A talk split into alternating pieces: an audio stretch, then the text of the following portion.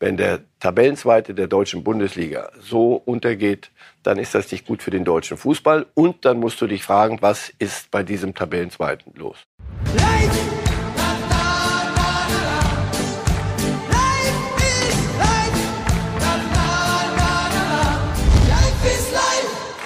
Herzlich willkommen zu Reif ist live in einer Woche, ja, in der es viel zu besprechen gibt. Wir sind gestartet in diese Woche mit der Frage, wo steht der deutsche Fußball international? Die Antwort, die gibt zu denken. Bayern München schafft es nicht, in Salzburg zu gewinnen. Borussia Dortmund verliert zu Hause gegen die Glasgow Rangers und auch Leipzig schafft es nicht, zu Hause gegen San Sebastian einen Sieg einzufahren. Also, da gibt es viel zu besprechen und das tun wir wie immer mit Marcel Reif. Wunderschönen guten Morgen, Herr Reif. Guten Morgen. Ja, die einzig guten Nachrichten aus Dortmunder Sicht. Es waren nur 10.000 Zuschauer zugelassen bei diesem blablablen 2 zu 4. Es gibt noch ein Rückspiel und die Auswärtstorregel, man muss es doch mal sagen, wurde abgeschafft. Irgendwie hat so ein 2 zu 4 auch ein bisschen was von dem Schrecken verloren, oder wie geht's Ihnen? No, das ist schrecklich genug. Komm, lass es uns nicht schönreden. Es sind eh zwei Tore Unterschied. Du musst, also nochmal, damit die Menschen das auch mal verstehen. Auswärtstore, das ist nicht wurscht, wie, wie das Ergebnis war, sondern die haben mit zwei Toren Vorsprung gewonnen. Du kannst jetzt das wieder in eine Verlängerung zwingen, musst aber zwei Tore mehr schießen als die Rangers zu Hause. So. Das soll mir jemand Bleibt vormachen. eine Herausforderung. Das macht mir bitte vor. Aber um es den Zuschauern noch mal zu erklären, ein 2 zu 0 Sieg von Borussia Dortmund würde für die Verlängerung reichen. Ja. Früher wäre es das aus gewesen, weil eben Glasgow vier Tore in Dortmund erzielt hat. Ja, die Borussia, also nach diesem heftigen 2 zu 4 gegen die Glasgow Rangers, natürlich in der Kritik. Marco Rose, der Trainer, hat äh, deutlich gemacht, wie ernst die Lage ist. Ähm, ja, Ausgangssituation ist äh, schwierig. Ich ähm, äh, denke, äh, wir haben hier zu Hause äh, mit zwei Toren Unterschied verloren. Es gibt keine Auswärtstorregel mehr.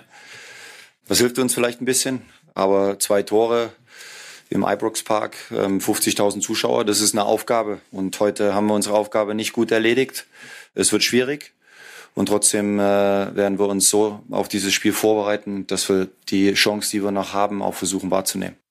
Rose sagt, es wird schwierig, Herr Reif. Können Sie das Dortmund-Problem erklären, ohne den Namen Haaland dabei in den Mund zu nehmen? Nein, neuer Versuch. Neuer Versuch, sehr gut. Nein, das würde an der Sache vorbeigehen. Sie sind abhängig von Haaland. Ob Haaland Ihnen dieses Spiel gestern gewonnen hätte und jedes Spiel dann gewinnt, das wage ich zu bezweifeln. Das ist auch mit Haaland nicht alles glatt gelaufen. Aber es ist halt eine andere Mannschaft mit Haaland. Das reicht aber nicht als Erklärung zum Haaland können wir, können wir wegtun jetzt? Ja. Können wir jetzt weg? Nur mal kurz. Noch eine Nachfrage habe ich noch zu Also, gut. Ja, kaschiert der seit zwei Jahren, dass da ein Kader ist, der nicht so gut ist, wie manche denken, weil wir einfach zwischendurch wahnsinnig euphorische BVB-Spiele hatten, Feste, an denen Haaland meistens maßgeblich beteiligt war und was dazu geführt hat, dass man vielleicht nicht mehr so genau hingeschaut hat, wer ist da eigentlich noch auf dem Platz und mit welcher Qualität? Ach, das, auch das wäre mir zu kurz. Sie, Sie spielen auch heutzutage wenn Haaland da ist und nicht nur, weil Haaland da ist, sondern sie, sie bringen ihm ja die Dinge auch vor die Füße. Also sie können schon äh, tolle, tolle Abende, Nachmittage abliefern, aber das ist viel zu wenig konstant. Und am Ende, wenn Haaland dann nicht spielt, geht gar nichts. Also das, das weiß ich, kann mich an kein Spiel erinnern, wo sie richtig geglänzt haben, wenn er nicht äh, dabei war. Wurscht. Also Haaland ist Teil des Problems, der Kader, so wie er ist, ist ein Teil des Problems, die Mentalität bei diesen, ja klar, äh, in, in diesem Kader und das, was auf dem Platz steht. Ich weiß nicht, wo, wo man anfangen soll und wo man aufhören soll. Sie sind Tabellenzweiter und verlieren zu Hause 2 zu 4 gegen den Tabellenzweiten der schottischen Liga. Ich bin großer Rangers-Fan und war oft im Ibrox Park. Das ist alles wirklich sehr schön. Aber äh, nicht böse sein, aber diese Liga, da sind die Unterschiede noch größer als, als in der Bundesliga. So. Das ist keine Top-Liga. Und Rangers hat einen großen Namen, aber wenn der Tabellenzweite der deutschen Bundesliga so untergeht, dann ist das nicht gut für den deutschen Fußball. Und dann musst du dich fragen, was ist bei diesem Tabellenzweiten los? Das hat sich auch Trainer Marco Rose gefragt und finde ich, macht da ziemlich offen seine Ohnmacht auch deutlich, was den Umgang mit den Spielern betrifft. Ich glaube schon, dass ich die äh, Jungs grundsätzlich erreiche, weil wir äh, reden ja drüber. Ich sehe nickende Köpfe in jeder Sitzung. Ähm, äh, der wir ähm, dann auch äh, über Dinge äh, grundsätzlich diskutieren sogar. Ähm, äh, ich sehe im Training nickende Köpfe in Spielvorbereitungen, äh, wenn es darum geht, ob äh, Abläufe, Dinge, die wichtig sind, auf die es ankommt, verstanden werden. Unser Thema ist dann immer wieder die Umsetzung und auch dafür bin ich natürlich verantwortlich, das äh, ist klar.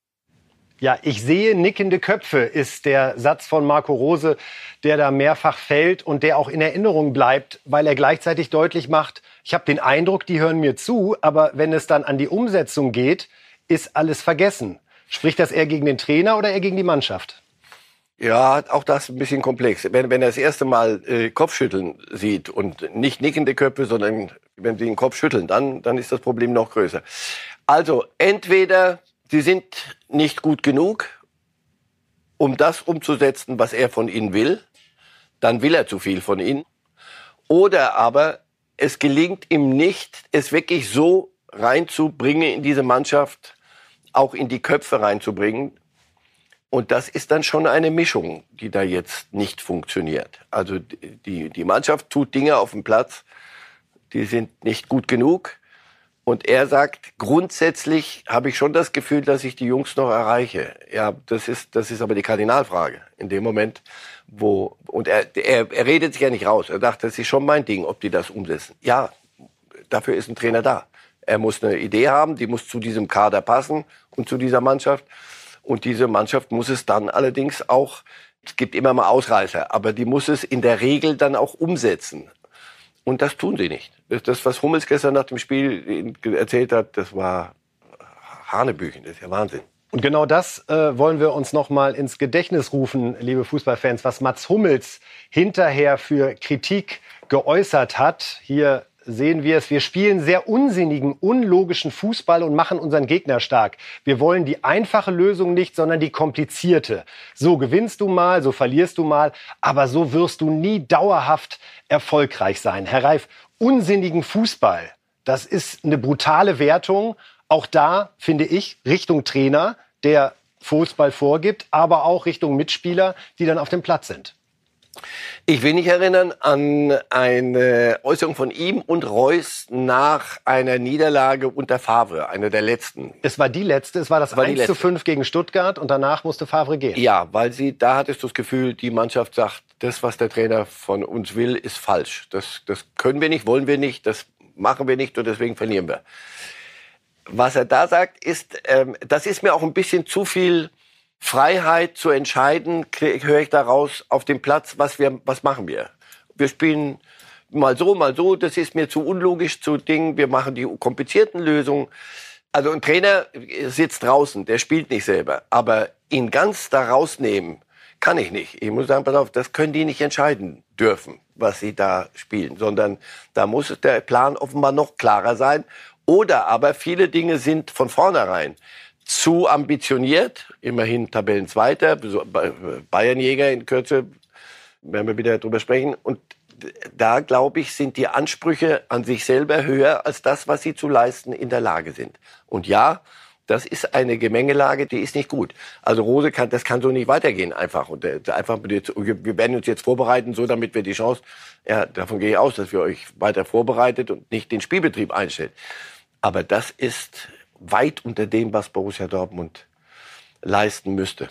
Muss Borussia Dortmund reagieren, falls tatsächlich in dieser Europa League-Situation, es ist ja noch nicht mal das Achtelfinale, es ist das Playoff zum Achtelfinale, also um bei den besten 16 der Europa League dabei sein zu dürfen.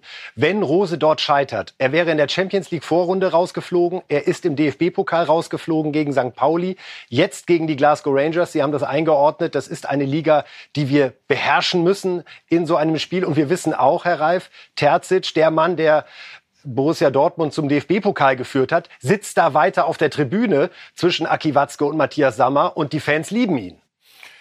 Also ich gebe zu, dass ich die, das Thema Terzic dachte ich, da, da kommen wir nie mehr drauf. Also das ist euer, euer Spiel, klar, wer sitzt da oben oder guckt man auch hoch. Das hatte sich dermaßen beruhigt. Terzic ist was Sportdirektor, irgendwas hat er. Doch, natürlich wird das irgendwann Thema. Sie sind Tabellenzweiter noch in der Bundesliga. Also wenn, wenn da die Gefahr wäre, Platz 4 zu vergeigen, da würden die Dinge sich beschleunigen. Aber ja, es ist nicht gelungen bisher, dass Rose diesen Club dahin gebracht hat, wo sie sich selber sehen. Ganz einfach. Sie sind unter mehreren Latten durchgesprungen und das werden sie so nicht weitermachen können. Also ich fürchte, die Diskussion wird nochmal, weil dann ist der Schmerz noch größer und, und ist endlich dann richtig da, wenn es dann vorbei ist in, in, bei den Rangers. Dort zu gewinnen mit zwei Toren Unterschied ist sehr, sehr schwer. Sehr, sehr schwer, weil die Stimmung auch anders ist. Vielleicht passiert ein Wunder, aber in die Richtung muss es jetzt bald gehen. Und es ist nicht gut Haaland-mäßig, damit wir damit äh, nochmal. Der sitzt draußen und ich, meine These war ja, der bleibt noch ein Jahr und hat Spaß da mit Dortmund noch Champions League zu spielen und dann wird's dann Madrid. Das macht keinen Spaß. Das sieht man ihm an. Wenn die Dinge so laufen, das ist kein gutes Argument, um ihn davon zu überzeugen. Da setzt er sich möglicherweise lieber in einen Kaffee in Madrid an der Plaza Mayor. Letzte Frage noch zu Rose Aki Watzke. Der BVB-Boss hat den Gewinn der Europa League als Ziel ausgegeben. Kann er sich da leisten, an einem Trainer festzuhalten, sollte der im Playoff der Europa League rausfliegen? Na, kann er es sich leisten, jetzt schon wieder einen Trainer rauszuschmeißen? Das ist die, die Frage ist, noch kippt es in diese Richtung. Das glaube ich nicht, dass sie schon so weit sind. Aber dass sie zusammensitzen und grübeln, ja. Ich glaube, es ist im Moment ein großes Grübeln. Es sind mehr Fragen als Antworten. Weitere Antworten gibt es dann am Sonntag, wenn Borussia Dortmund ausgerechnet gegen Roses Ex-Verein Gladbach antritt. Ja, von Borussia Dortmund zu Bayern München. Die Stimmung wird leider nicht besser. Das ist kein Geheimnis, dass der FC Bayern eine Woche hinter sich hat ja, sicherlich die schlechteste in der Zeit von Julian Nagelsmann. Es gab ein 2 zu 4 in Bochum. Schon zur Halbzeit stand es historisch 1 zu 4. Und jetzt dieses glückliche 1 zu 1 in Salzburg. Kurz vor Schluss war es dann der Champions League Retter vom Dienst, Koman, der noch den Ausgleich sicherte. Nagelsmann hat zumindest eine Verbesserung, einen Unterschied bemerkt zu der Klatsche in Bochum. Nee, es lag, war auch in der ersten Halbzeit jetzt kein Mentalitätsthema. Es war total anders als gegen Bochum, wo es unter Umständen eins war. Erst recht, wenn es von der Mannschaft äh, angesprochen wird oder aus der Mannschaft angesprochen wird. Heute ähm, hatte das nichts mit Mentalität zu tun, sondern einfach um die einzelnen Situationen, die einzelnen Phasen ein bisschen besser zu lösen. Der zweiten Halbzeit war es, ähm, ja, hat, hat jeder gesehen, glaube ich, dass wir extrem wollten und, und alles probiert haben. Ja, 1 zu 1 in Salzburg. Man muss sagen, die Ausgangslage fürs Weiterkommen ist gut. Wir gehen davon aus, dass Bayern München zu Hause gegen Salzburg gewinnt. Es sei denn, Sie wollen da widersprechen an der Stelle? Nein. Aber wir müssen natürlich darüber diskutieren, wie der FC Bayern gerade auftritt, in welcher Verfassung er sich präsentiert. Und es geht immer wieder um die Abwehr, Herr Reif, und die Frage, was ist da die richtige Formation? Das Personal ist so, wie es ist. Das kann man jetzt gerade nicht ändern. Nagelsmann spielt mal mit Dreierkette, mal nur mit einem Sechser als Absicherung. Die Bayern-Tradition, wenn man so will, ist Viererkette, Doppelsechs. Das hat sich über die vergangenen Jahre bewährt und eingespielt und zu all den Erfolgen geführt, die wir kennen. Will er da irgendwie zeigen, dass es auch anders geht? Ist da ein falscher Ehrgeiz taktisch zu erkennen bei ihm, in einer anderen Formation auflaufen zu wollen? Na, Sie haben schon mit Dreierkette sehr ordentliche Spiele abgeliefert unter ihm. Das ist seine Idee, die gefällt ihm mit zwei Außen dann, die, die marschieren. So, und jetzt sagen Sie, das Personal ist, wie es ist. Ja, das müssen wir schon mit einbeziehen. Also äh, Goretzka, weniger besungen als Kimmich und weniger besungen als viele andere. Aber du siehst, dass wenn eine Mannschaft so gar nicht anders kann als attackieren und, und das Spiel selber machen, egal wo sie hinkommen, sagen die kommen, ihr seid doch der FC Bayern, du macht mal. Wenn eine Mannschaft so so nach vorne spielen muss, brauchst du solche Stabilisatoren. Also deswegen Goretzka kann man nicht hoch genug äh, einschätzen und sagen, wenn der nicht da ist, fehlt was. Fehlt ihm auch was. Kimmich ist ein anderer Spieler mit Goretzka als ohne. Er ist einer, der alles sofort schultern will und macht dann auch überall rum. Das macht die Leistung dann von ihm nicht besser und es, es hilft der Mannschaft nicht so sehr. Davis, du denkst, Mensch, der, der, der Kindskopf, der ist ja noch so jung, Davis ist nicht da und schon merkst du Schnelligkeitsdefizite außen und solche Dinge. Also, Upamecano, äh, weiß ich nicht, was das so so kann man, das ist unseriös in Anführungszeichen, weil du in jedem Spiel ein, zwei Dinge hast, die die wirklich gefährlich sind und und Gegentore bringen. Insofern, der muss eine Stabilität, ich sage unseriös, um Gottes Willen weg, sonst kriegen wir wieder eine Diskussion. Stabil ist nicht stabil. Du brauchst aber Stabilität nicht. Hernandez lässt sich von einem jungen Salzburger mit allem Respekt und, und großem, großer Sympathie lässt er sich Hat 80 Millionen Euro Ablöse gekostet. Typieren. Ja, das, ich kann es nicht mehr hören. Hör auf, das ist mir zu billig mit den 80 Millionen. Ja, aber du siehst, wie der den wegläuft. Daran misst man ihn. Ja. ja. na klar. Du siehst, wie der den wegläuft und, und wie der sich da anstellt in diesem, in diesem Bei jedem Zweikampf. Zweikampf wurde einem Angst und Bange, wenn so. die auf Hernandez zugelassen Da ist eine Verunsicherung da dahinten, die ist dramatisch. Insofern, ja. Süle, jetzt wird Süle vielleicht noch besser gemacht, als, als er ist. Jetzt, das, Süle geht weg, jetzt bricht alles zusammen.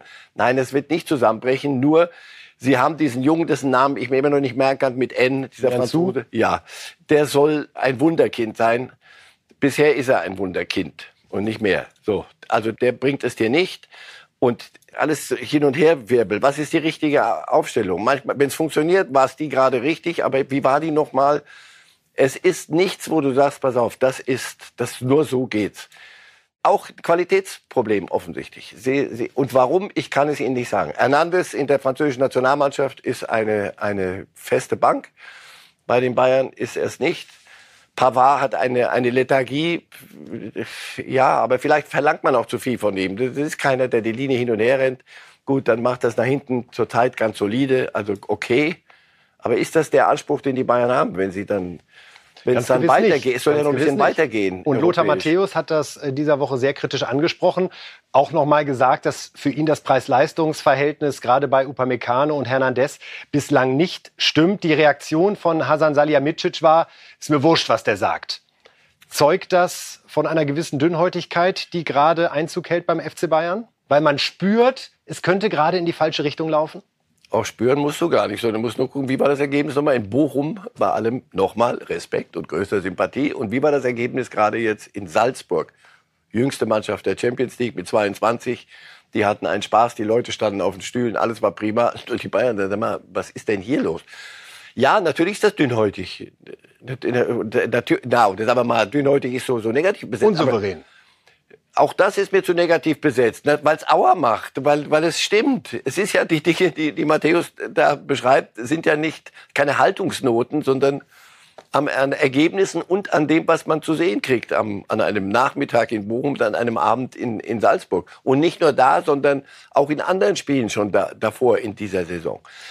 Und Nagelsmann wird im Übrigen, weil Sie das vorhin nochmal ansprachen, das will er was Neues zeigen, er wird von seiner Spielidee nicht runtergehen dieses, wie ist das, Hochverteidigen. Also hinten dran ist so viel Pampa. Früh angreifen kann man auch sagen. Ja, da hinten ist so viel grüne, grüne Wiese und die wird von Gegnern, die sich nicht ins Hemdchen machen, sondern sagen, lass es uns doch probieren. Und da rennen so eine 22-jährigen Jungs, rennen mal los. Und auf einmal ist da hinten freies Spiel der Kräfte, um es freundlich zu sagen, beziehungsweise Chaos. Und dann kassierst du ein Tor. Das sind ja nicht Zufälligkeiten, diese Tore, sondern die sind ja wie praktisch strukturell. Also wenn das mal schief geht, unsere Vorwärtsverteidigung, dann fällt halt ein Tor. Mir san mir und dann gibt's halt mal vier. Das ist ja, aber. Und die Gegner realisieren das, ja? Also jeder sieht doch auch in der Bundesliga, auch die Vierter gehen doch jetzt mit einem anderen Gefühl in dieses Spiel am Sonntag, seitdem sie wissen, dass Bochum vier Stück in einer Halbzeit geschafft hat. Deswegen ist das Spiel noch nicht gewonnen. Aber es, aber es ändert ein bisschen was, glaube ich, an diesen Themen Respekt und haben wir eine Chance, Angst. haben wir keine Chance? Angst. Vor den Bayern hast du Schiss. Und mir san mir ist die eine Seite und die anderen sagten, pass auf, in München, das müssen wir nicht machen. Wir fahren dahin, da haben wir ein bisschen Spaß. Vielleicht ist noch Oktoberfest, da können die, unsere Frauen mitfahren, haben wir ein bisschen einen schönen Abend, holen uns die vier, fünf ab und dann gehen wir nach Hause. Das, das, wir müssen die Punkte anderswo holen. Im Moment, ich sage nicht, dass Fürth da eine Chance hat. Nie im Leben, aber, oder doch? Aber wenn schon, aber wenn dann schon, jetzt. So.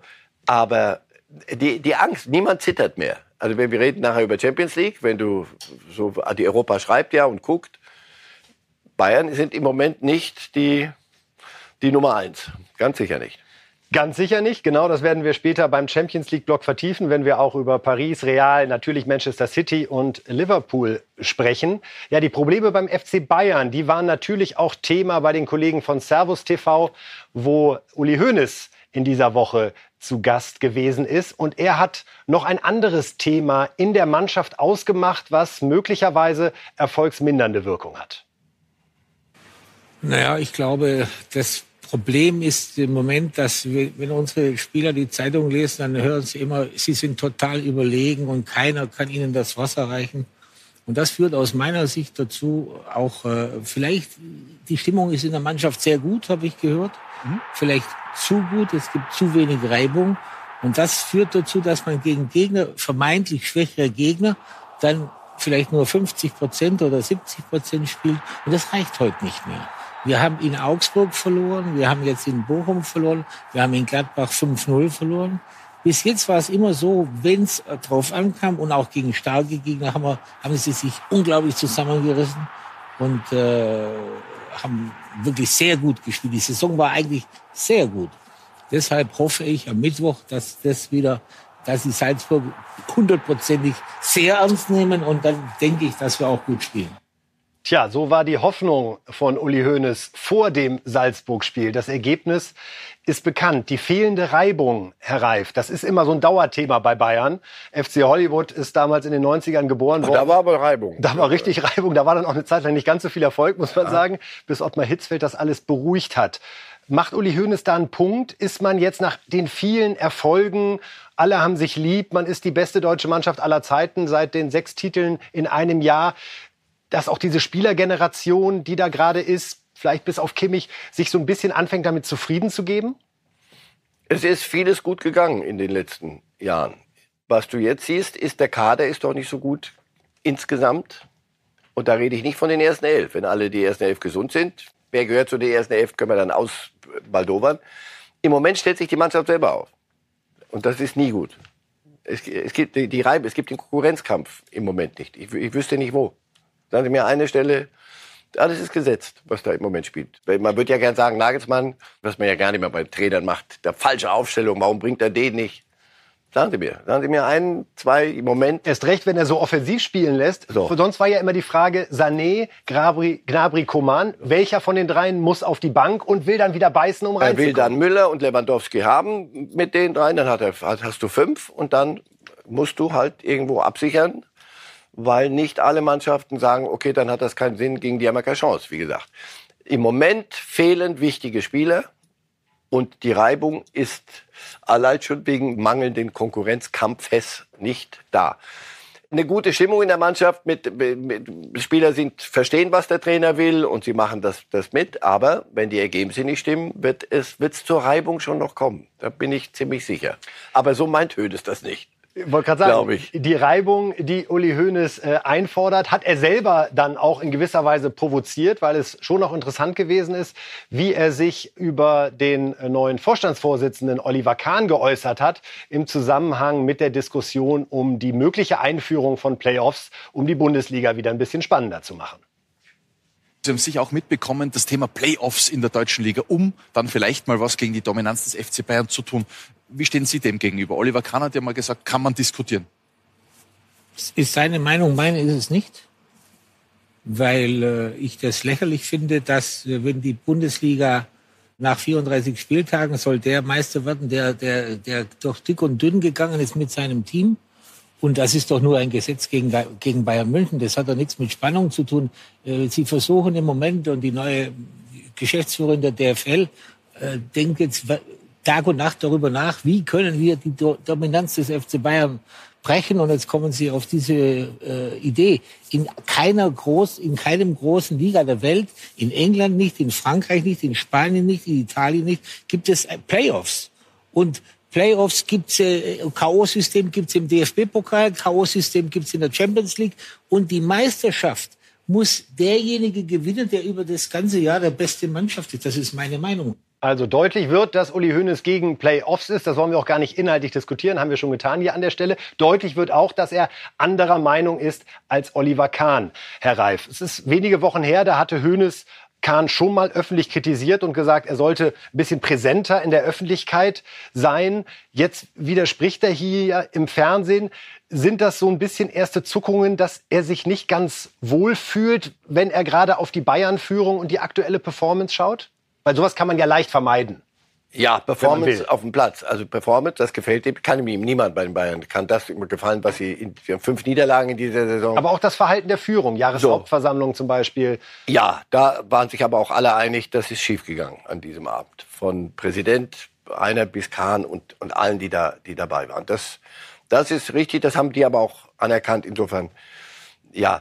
Aber auch da ging es um Themen, um das Thema Katar es wird darum gehen und darum muss sich Kahn kümmern. Deswegen kann er nicht sagen, jede Idee, die von außen kommt, ist Quatsch, sondern man wird sich Gedanken machen müssen, wie geht's weiter in dieser Bundesliga? Wie geht's weiter mit dem FC Bayern? Eine ständige, von vornherein feststehende deutsche Meisterschaft Bayern kann auch den Bayern auf Dauer nicht gefallen. Das wird auch so nicht auf Dauer funktionieren.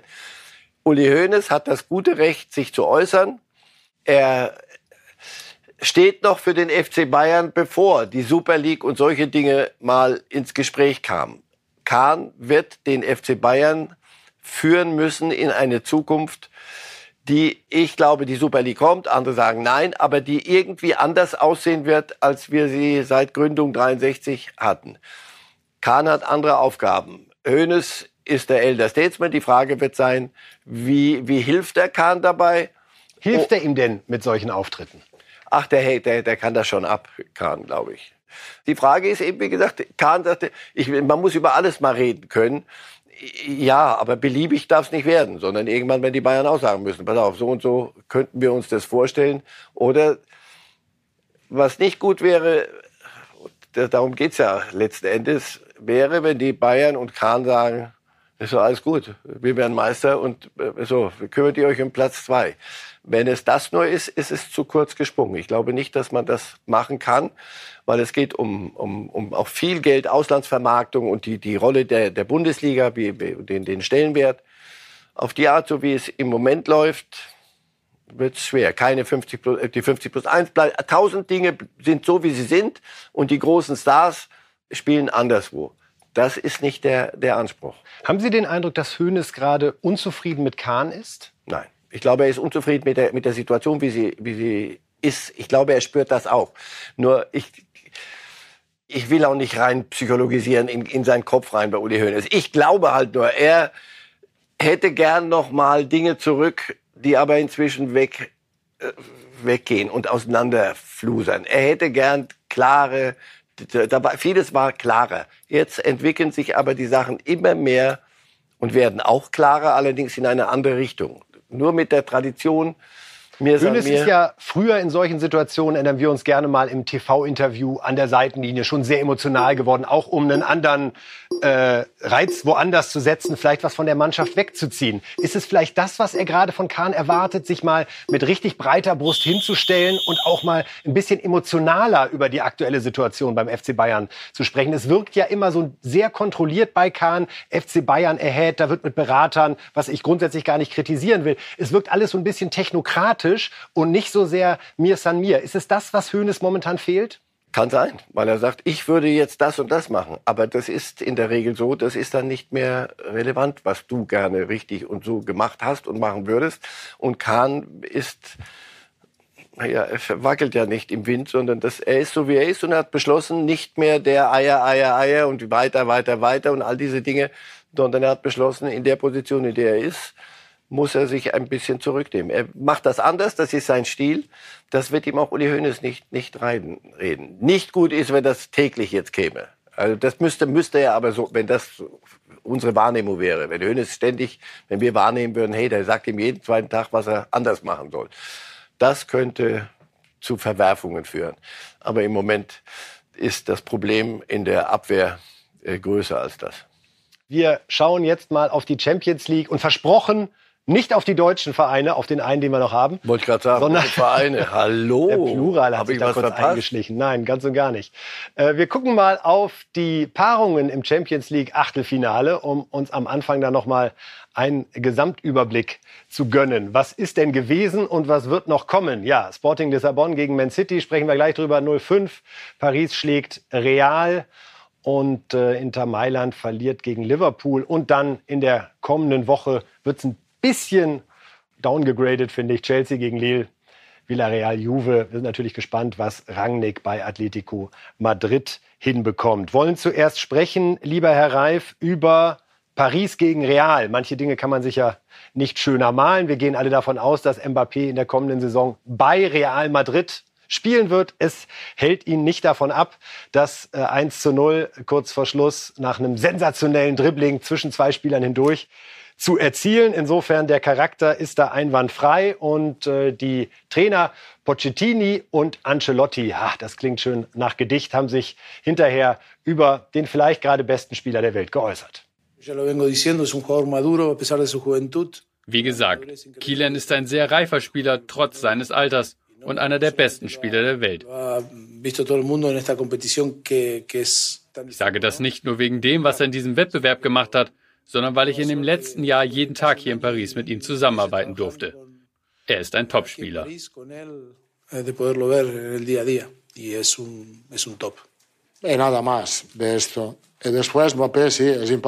Mbappé ist nicht zu stoppen. Wir haben versucht, ihn zu kontrollieren, ihn zu doppeln. Und Militao hat einen guten Job gemacht. Aber er ist ein Spieler, der immer etwas reißen kann. Und das hat er in der letzten Minute getan. Ja, bei Ancelotti, lieber Herr Reif, hat man fast schon ein bisschen das Gefühl von Vorfreude, die da so mhm. zwischen den mhm. Worten klingt, weil er wird vermutlich in der kommenden Saison Mbappé trainieren. Ja, und nochmal, das war eindrucksvoll. Dieses Spiel war von Mbappé, nicht das Tor allein, sondern wie er im Vorfeld der ganzen Geschichte umgegangen ist mit dem, was er 50 Mal, 100 Mal gefragt wurde, aber du gehst doch nach Ding. Und wie er dann nach dem Spiel umgegangen ist mit den Fragen, und wie er auf dem Platz gesagt hat, ich mach das. Ich zeige euch mal, was ich für ein toller Fußballer bin. Ich habe äh, meinen Schweizer Kollegen abends das Spiel als Experte begleitet und da habe ich gesagt, ich finde, in diesem Spiel ist er zum Mann geworden. Also das ist ein 23-Jähriger, der sehr, sehr reif ist. Das war nämlich nicht, hier guckt mal und irgendwelche Posen und ich mache hier ein bisschen Tralala und für die Galerie und für was weiß ich, für welche Girlanden ich hier rumturne, sondern der hat richtig Fußball gespielt, hat sich gezeigt, ist anständig umgegangen mit dem Erfolg, mit all den Dingen. Ich war sehr, sehr beeindruckt. Ich sag noch nicht, der König ist tot, es lebe der König. Also Messi verschießt den Elfmeter. Wartet mal noch ein bisschen. Der wird noch äh, große Momente haben. Aber auf Linie, auf, aufs Ganze nimmt Mbappé viel mehr Einfluss auf das Spiel von Paris als es Messi tut. Könnte das sogar gerade noch rechtzeitig kommen, dass Paris jetzt in dieser Champions League-Saison doch noch in eine Rolle kommt, die wir beide offen gesprochen der Mannschaft nicht zugetraut haben. Da hat Real Madrid bislang in dieser Saison einen viel, viel besseren Eindruck hinterlassen und hat da jetzt in Paris nicht geliefert. Könnte da jetzt so eine Rückenwind-Dynamik für die letzten Monate entstehen, wo plötzlich auch ein Messi, ein Neymar, ein Mbappé merken, hey, das ist die letzte Gelegenheit, mit diesem Dream Team doch noch diesen Henkelpot zu gewinnen. Und vielleicht können wir es sogar. Ja, aber das wird nicht daran ändern, dass er, dass Mbappé zu, zu Real geht.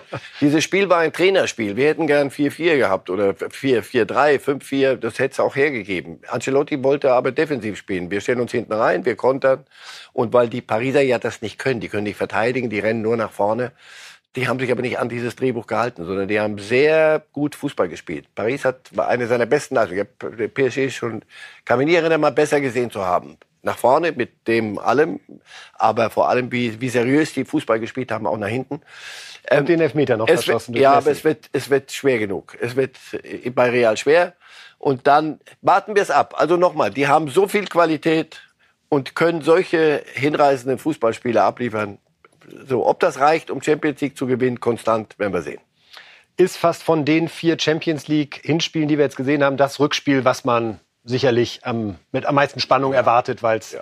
ein ganz knappes Ding ist. Manchester City hat äh, schon mal für klare Verhältnisse gesorgt. Da könnten wir das Rückspiel eigentlich getrost in die Tonne kloppen. 5 zu 0 Sieg äh, bei Sporting Lissabon. Zur Erinnerung, die Mannschaft, die Borussia Dortmund aus der Champions League ah. rausgeschossen hatte, ähm, ohne dazu plumpe Quervergleiche zu ziehen. Herr Reif, ein Spieler, der diesmal dort im Mittelpunkt stand, ist einer, der schon lange da ist, aber für viele bisschen unterm Radar läuft. Ich vermute aus Ihrer Sicht völlig zu Unrecht.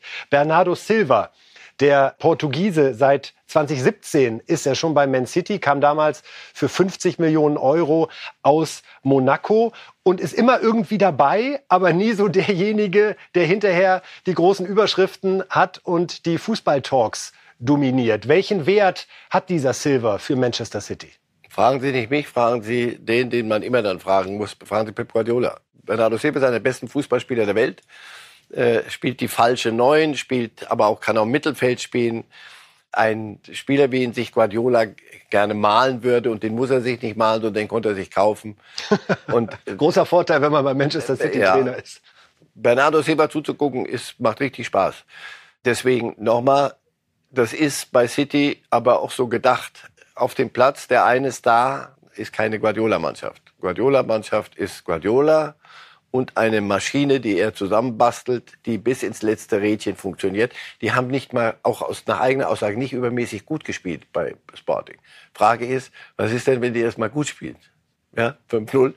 Der, der Bernardo Silva und aber jetzt, was der im, als, als individueller Fußballer kann. Das Tor muss man sich mal irgendwann mal, Sie einfach googeln, das, was der, was der da gemacht hat. Leute, das, das Tor, das kannst du gar nicht machen, weil du im Kopf gar nicht entscheidest. Du machst dich doch lächerlich. Schreiben Sie es doch mal. Naja, der, der, ein Dropkick, ein Ball kommt, der muss, muss, ist auch noch nicht richtig nah dran am Ball, dann nimmt er den Dropkick aus dem spitzen Winkel und haut ihn unter die Latte.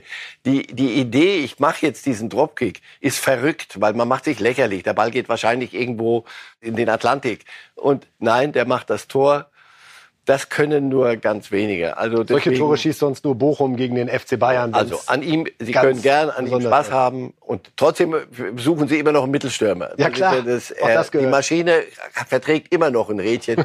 aber das, was City abliefert jetzt unter Guardiola, ist schon für den Rest beängstigend. Sie haben am Anfang gesagt, Herr Reif, fragen Sie nicht mich, sondern fragen Sie Pep Guardiola. Haben wir indirekt getan, denn auch da können wir noch mal ganz kurz reinhören, wie sich denn Pep Guardiola über diesen wunderbaren Spieler äußert. Bernardo ist unique. Bernardo ist einzigartig in vielerlei Hinsicht. Als erstes ist er eine unglaubliche Persönlichkeit. Ich habe das schon häufiger gesagt, seine Eltern sind sicher sehr stolz auf ihn. Er ist ein großartiger Mensch und sehr großzügig. Er kann ohne Probleme auf sechs Positionen spielen. Er spielt nicht einfach nur Fußball, er versteht das Spiel.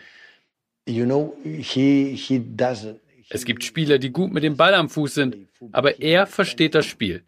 Er tut die richtigen Dinge im richtigen Moment und das können nur wenige, sehr wenige. Er ist ein fantastischer Spieler und ich hoffe, dass er noch sehr lange bei Manchester City spielen wird. Haben Sie den Satz gehört, Herr Reif? Gibt es ein größeres Kompliment aus dem Munde von Pep Guardiola als er versteht das, das Spiel. Spiel. Und er versteht mich. er versteht das, was ich mir in Stunden, tagelange, nächtelange Dingen ausdenke. Er versteht es und er liefert es mir und diese Mannschaft liefert es mir. Aber die Frage wird sein, und darüber reden wir dann, wenn es dann enger wird in der Champions League, kriegt er es hin, am Ende auch zu gewinnen und sich das abzuholen, was er sich erarbeitet hat, oder wird er, überdreht er wieder und kommt wieder im Kopf noch ein Zweifel, noch ein Zweifel. Wenn du die siehst, wenn du einen Bernardo Silva siehst, einen Kevin De Bruyne, einen Ilkay Gündoğan, das sind alles nicht die, die, über die man jeden Tag redet, aber dann guck dir es an, welchen Wert die auf dem Platz haben. Das sind Guardiola-Spieler und das ist schon eine, eine Maschine. Ganz am Ende noch ein ganz kurzer Schwenk zu Liverpool, denn für mich der Satz der Woche kommt von Jürgen Klopp nach dem 2 zu 0 Sieg bei Inter Mailand, bei einem italienischen Verein, immer schwierig.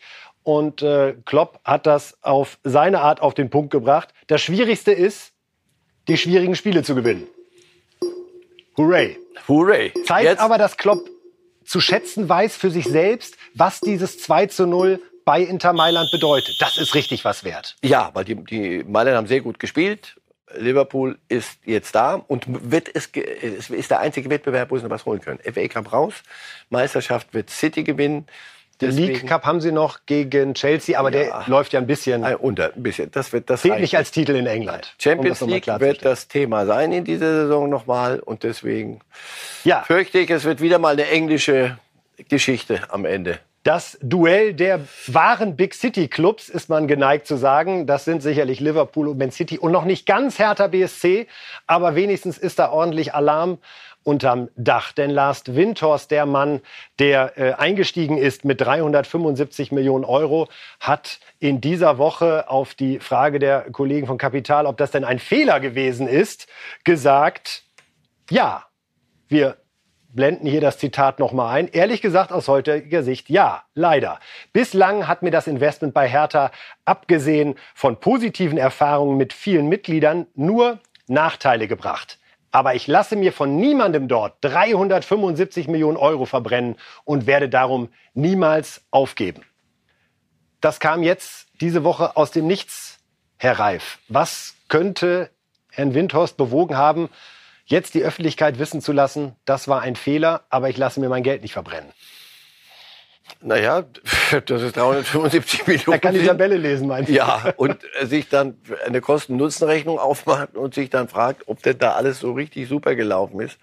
Und auf die, die Tabelle kann auch er lesen. Ja, ob das der richtige Zeitpunkt ist, das müssen Sie bei Hertha untereinander klären. Was er da meint, es sind viel zu viele Selbstdarsteller und Leute, die, die klüngeln und macht er, um Machterhalt geht's großer Gott. Wenn das wirklich so ist, wenn das seine Wahrnehmung ist, das ist ja ein Wirtschaftsmann und der weiß, wenn man sich äußert über Dinge öffentlich, dass das Widerhall hat. Das ist nicht Stammtisch, so kurz drüber rattern und uns dann unterhalten darüber, ob in der Abwehr, ob man da mit drei oder vier Rekete spielen muss, sondern das hat schon Wucht, sowas. Da fragen Sie mich zu viel. Fragen Sie ihn, wenn das alles so ist, wie er es darstellt, na dann herzlichen Glückwunsch.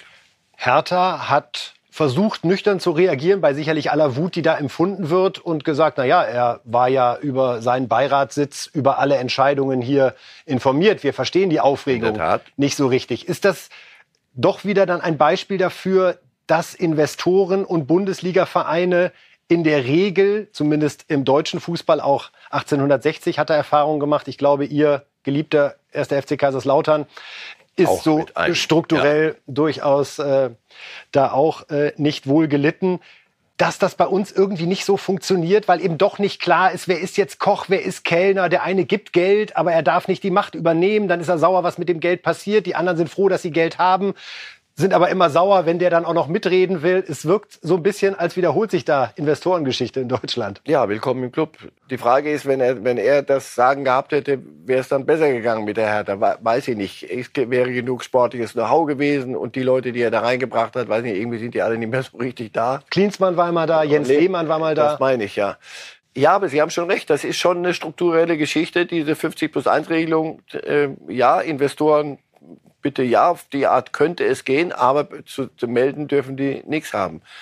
Ja, das ist die alte romantische Geschichte, aber so funktioniert Wirtschaft nicht. Wenn jemand 375 Millionen reintut, dann will der das Sagen haben. Oder aber man muss ihm von vornherein ihm sagen, pass auf, don't, nicht, spende das Geld oder mach sonst was. Aber Fußball lässt sich nicht berechnen wie weil die Prozesse anders ablaufen und dieses verdammte runde Ding geht mal rein in das Eckige und mal nicht und dann was will Windhorst jetzt tun? Er hat das Geld ja gegeben, 375 Millionen. Hertha darf darüber verfügen. Man muss auch sagen, die sind jetzt nicht am ersten Tag losgelaufen und haben 20 Spieler eingekauft, sondern teilweise Schulden getilgt, äh, teilweise äh, in Immobilien investiert, auch mehr für Spieler ausgegeben als eingenommen, muss man sagen, mit wenig Erfolg an der Stelle. Aber was will Windhorst tun? Er ist ja darauf angewiesen, dass entweder jemand kommt und sagt, hey, ich kaufe dir deine Anteile für 500 Millionen ab den würde ich gerne sehen, der das derzeit tut. Mhm. Oder er ist darauf angewiesen, dass Erfolg Einzug hält. Aber er ist nicht im Driver-Seat, wie Manager gerne sagen. So ist es. Aber solche Manager wie er, die, die Firmen gründen und Firmen verkaufen, Firmen tun, die sind im Driver Seat. Das ist die Idee. Aber im Fußball oder im deutschen Fußball funktioniert das nicht. Das ist, mag gut sein oder nicht gut sein, darum geht's hier nicht. Nur, das funktioniert Herr halt Windhorst, ich frage Sie halt, gucken Sie sich die Tabelle an. Ich frage mich wirklich, was er tun kann und wird. Ich, wenn er es bisher noch nicht getan hat, dass er irgendjemanden seines Vertrauens in, im Club hat, der dann da auch Entscheidungen mitträgt. Und das müsste Freddy Bobic sein, ehrlich gesagt, für den sportlichen Erfolg. Wenn er sich so äußert über diesen Club, dann meint er ja auch die handelnden Personen. Aber die Tabelle, wie gesagt, die ist die normativste Kraft. Marcel Reif bringt wie immer die Stichworte auf den Punkt, auch wenn er gar nicht weiß, dass sie gerade gefordert sind. Tabelle 2022 wollen wir uns jetzt zum Abschluss nämlich nochmal angucken. Wie haben eigentlich die Bundesligisten in diesem Kalenderjahr abgeschnitten. Es ist auch diesmal ausnahmsweise genau die Rückrunde. Es hat diesmal gepasst, dass 17 Spiele noch in 21 passten. So, und jetzt haben wir also fünf Spieltage und wir sehen, Herr Reif, dass da Leverkusen, Leipzig und Gladbach vorne sind. So einen Start in die Bundesliga-Saison hätten wir uns mal gewünscht. Dann wäre gleich richtig Musik dabei gewesen. Aber die, die Bayern, Bayern, schon auf vier. Also Bayern, das hätte dann schon noch ein bisschen... Die Bayern schon auf vier. Äh, bevor wir gleich auf die zweite Hälfte gucken, Sie sehen hier Leverkusen und Leipzig vorne. Das heißt, die einen haben zu Recht den Trainer gewechselt und die anderen haben zur Saison mit äh, ihrem Schweizer ja. echt einen guten Griff getan. Ja, und sie tun in der Rückrunde das, was man von ihnen und sie auch von sich selber erwarten kann. Und sie sind in der Europa League schon im Achtelfinale. Gemeinsam mit Eintracht Frankfurt, darf man nicht vergessen. Ja, aber RB Leipzig gegen Real Sociedad San Sebastian. Sehr schön, ein sehr lieber Club, sechster Platz in der spanischen Liga. Und du spielst zu Hause 2-2. Das wird schwer, dort weiterzukommen. Auch das gestern kein Ruhmesblatt für den deutschen Fußball und nicht für Leipzig. Das wird Auer machen. Aber in der Liga bewegen sie sich langsam dahin, wo sie von ihren Möglichkeiten her hingehören. Auch Leverkusen. Und da kommt zu Leverkusen möchte man am liebsten, weil ich da familiär verbandelt bin, möchte man nicht, lass uns nicht drüber reden. Bloß nicht loben, dann sonst merken die schon wieder, dass das was zu holen ist und sagen, ach komm, jetzt nicht Druck aufbauen, das mögen wir hier so nicht. Dann tun wir den Leverkusen einen Gefallen und schauen jetzt nur auf die zweite untere Hälfte der Rückrundentabelle. Also der Platz 1 von Leverkusen wird jetzt an der Stelle mal zur Seite geschoben. Und Herr Reif, da sind wir wieder bei Hertha und wir sind beim VfB Stuttgart. Und man muss sagen, es wird immer gesagt, zu wenig Tradition in der Bundesliga. Wenn man sowas sieht, selbst schuld. Ja? Freiburg, Augsburg, Hoffenheim, Union, die machen es halt einfach besser. Ja, so einfach ist es. Punkt. Und bei in Stuttgart, Sie haben eine Idee, äh, mit Jungen das zu machen, aber Junge, die dann plötzlich Abstiegskampf spüren, und dafür haben die gar nicht das Kreuz. Insofern, das wird schwer. Wenn, äh, wenn sie das da durchziehen, Sven Mislintat und Moderator, der Trainer, dann, ich, um die mache ich mir am meisten Sorgen. Hertha denke ich immer noch, du, pass auf, jetzt holt halt die, die paar Punkte, damit das Thema hier aufhört. Und dann äh, zeigt mir endlich, was ihr wirklich wollt. Ich krieg immer der, Umbau, Umbau, Umbau. Ja, wenn die Bude dir so aber gut- zusammenstürzt. Es, es fühlte sich so gut an, als man gerade mal von oben versucht hat, einen Verein zu denken. Mit Carsten Schmidt, großartiger Manager bei Premiere und Sky, lange Jahre gewesen. Mit Freddy Bobic, den Mann geholt. Den man wollte. Das, waren alles auch der Beste, Leute- den man kriegen kann in der Bundesliga. Max Eberl, Freddy Bobic, das sind die beiden, die jeder Verein gerne gehabt hätte vor Aber die, Jahren. die, die Bilanz bis dahin, und das kann, kann sich auch Freddy Bobic nicht rausnehmen, die Bilanz bis jetzt ist, das ist schiefgegangen. Bisher läuft's nicht. Und die Dinge verselbstständigen sich dann, weil die Tabelle ja weiter geschrieben wird, Woche für Woche. Also man kann noch so viel gute Ideen haben und der Umbau und, und, und das und das und das. Äh, ja, aber langsam wird's eng da unten. Und wenn hier richtig Abstiegskampf im Kopf an, angekommen ist, na, dann will ich mal sehen, ob dieser Kader das zu leisten in der Lage ist. Und genau daraus leiten wir jetzt ab die Tipps zum Wochenende von Marcel Reif. Neunmal Bundesliga, Hertha natürlich auch dabei, Stuttgart dabei. Und wir gucken mal, was so ansteht. Es geht nämlich direkt los am Freitagabend, heute Abend mit Mainz gegen Leverkusen. Da gibt's einen Auswärtssieg. Also noch scheint bei Leverkusen nicht angekommen zu sein, dass es gerade so gut läuft, sondern äh, Sie 2 machen zu 1 einfach weiter, ja. Sie machen einfach weiter. Wolfsburg, Hoffenheim, zuletzt ja zwei Siege mit Kruse in der Rückrunde. Diesmal wäre es ein 1 zu 1 gegen Hoffenheim. Stuttgart spielt gegen Bochum. Oha. Bochum sollte es also, wenn es so ausgeht wie Marcel Reif prognostiziert, nach dem Bayern-Sieg das nächste große Ding machen und Stuttgart weiter richtig Probleme. Augsburg, Freiburg 1 zu 0. Bielefeld gegen Union 2 zu 1. Köln, Frankfurt 2 zu 0. Die Bayern gegen Fürth 3 zu 0. Dortmund, Gladbach. Mutig, oder? Mutig, ja. Das haben Sie mir raus äh, äh, diesen Tipp vor, vor dem Rangers-Spiel. Das möchte ich zu Sie meiner, können, das Sie können korrigieren. schon sagen dürfen. Was würden Sie sagen, Dortmund, Gladbach? Unentschieden, 2-2. Aber ich wollte mal, ich, 1-1. ich presse nie Tipps aus Ihnen raus. Ich weiß, Doch. wie Sie diese Rubrik lieben. Ja, deswegen, genau. Also Sie gehen Ich eher auf komme 2-2, ja? Auf den Knien daher. Ja, ich, ich glaube eher ein Unentschieden. Vielleicht auch nur 1-1. Mittlerweile, jetzt, nach dem, was ich gesehen habe. Äh, Hertha, Leipzig 0 zu 2. Und das Schöne ist, Herr Reif, Sie können Ihren Tipp nochmal aktualisieren in der nächsten Sendung, Sonntag 11 Uhr, denn da sind wir am Start, bevor es dann letztendlich losgeht. Bayern und Dortmund spielen ja beide diesmal am Sonntag. Darauf sind wir neugierig. Wir sagen Dankeschön, Herr Reif. Dankeschön. Ihnen fürs Zuschauen und Zuhören. Podcast auch immer eine schöne Sache bei Reif ist live. Tschüss. Life